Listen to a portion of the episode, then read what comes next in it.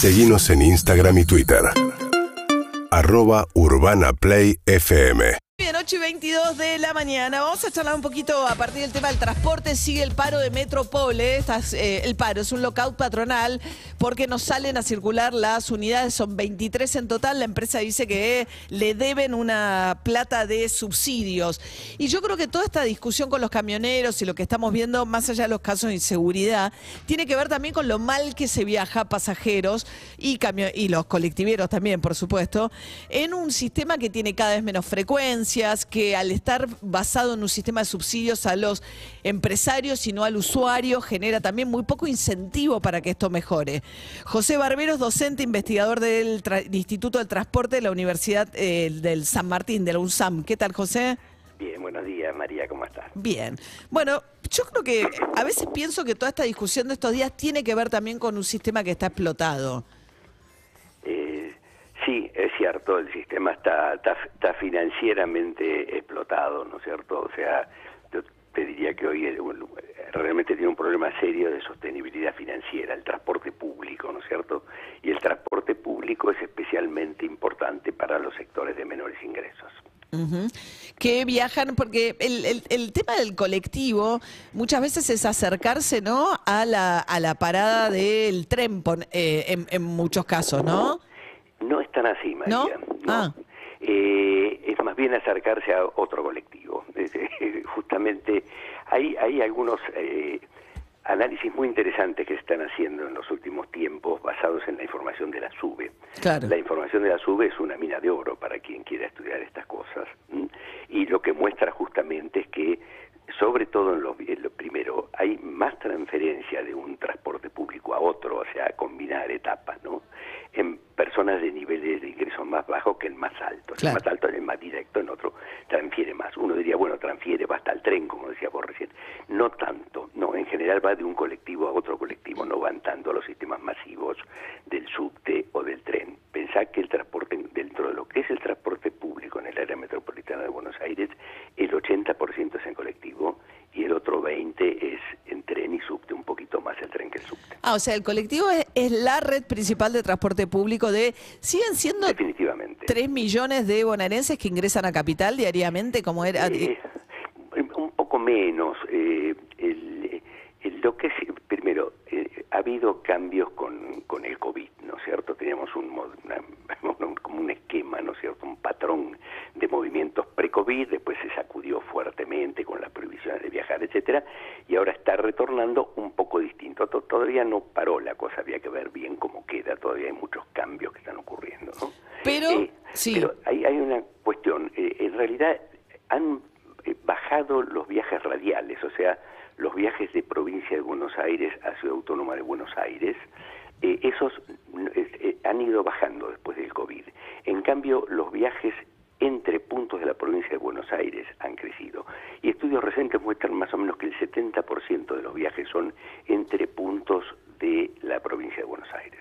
Ah, el 70%. El 70% entre puntos de la provincia de Buenos Aires, un 20% al interior de la ciudad autónoma y un 10% son los que, eh, eh, digamos, radial, los que entran y salen. Claro.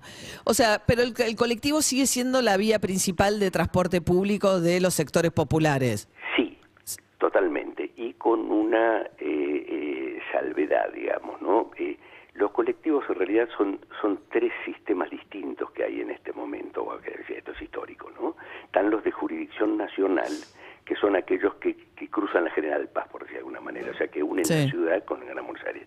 A raíz de eso, el que los regula, que le da la licencia es el Algunos de ellos solo transcurren dentro de la ciudad, sobre eso ha habido discusiones y demás. Y después, por otro lado, están los de la provincia de Buenos Aires, que unen un partido con otro de la provincia, eso, la licencia se las otorga a la provincia, y algunos que se mueven al interior de, de- de un partido de la provincia, dentro de Almirante Brown o Loma de Zamora o de Tigre, ¿no es cierto? Son los números más altos de los colectivos.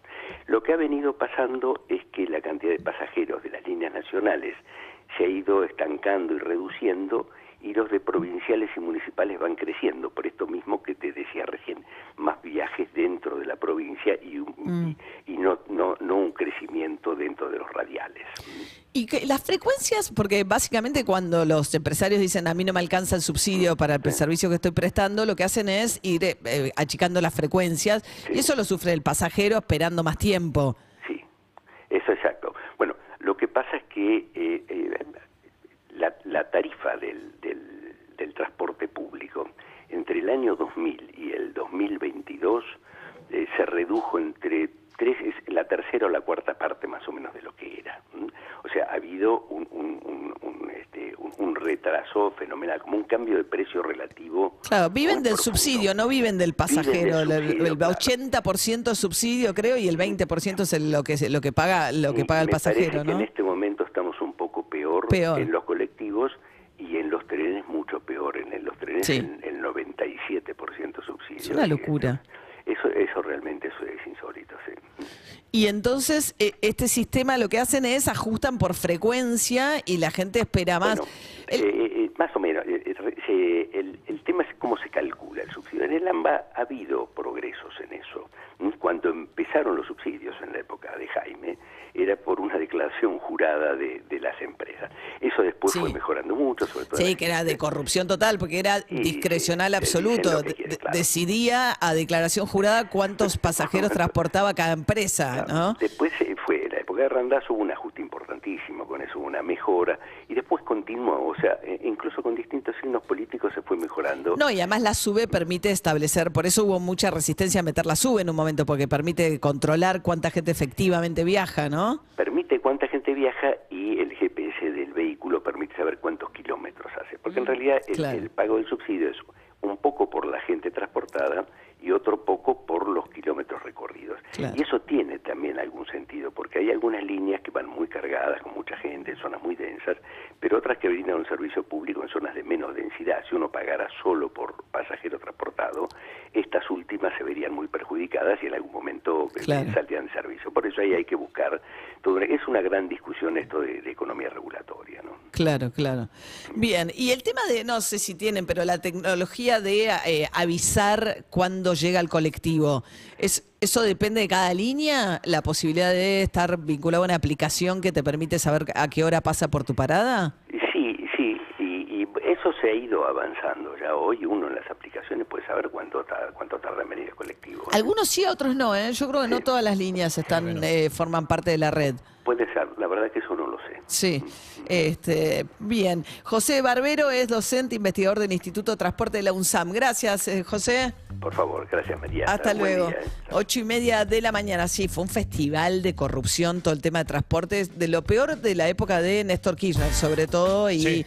porque era a mera declaración jurada. Los empresarios decían, transporté tanta gente, recorrí tantos kilómetros, y en un esquema basado en subsidios era, pero la discrecionalidad total y absoluta. No es que ahora sea un sistema muy transparente, pero avanzó un poco, ¿no? Sí, es mucho más controlable. Digo, ¿se acuerda cuando salió la tarjeta SUBE? el- el- el- la información que tenías era nula. Básicamente nula. Vos creías que la cantidad de gente que se transportaba era la que te decían las empresas Sí. y se acabó. Claro.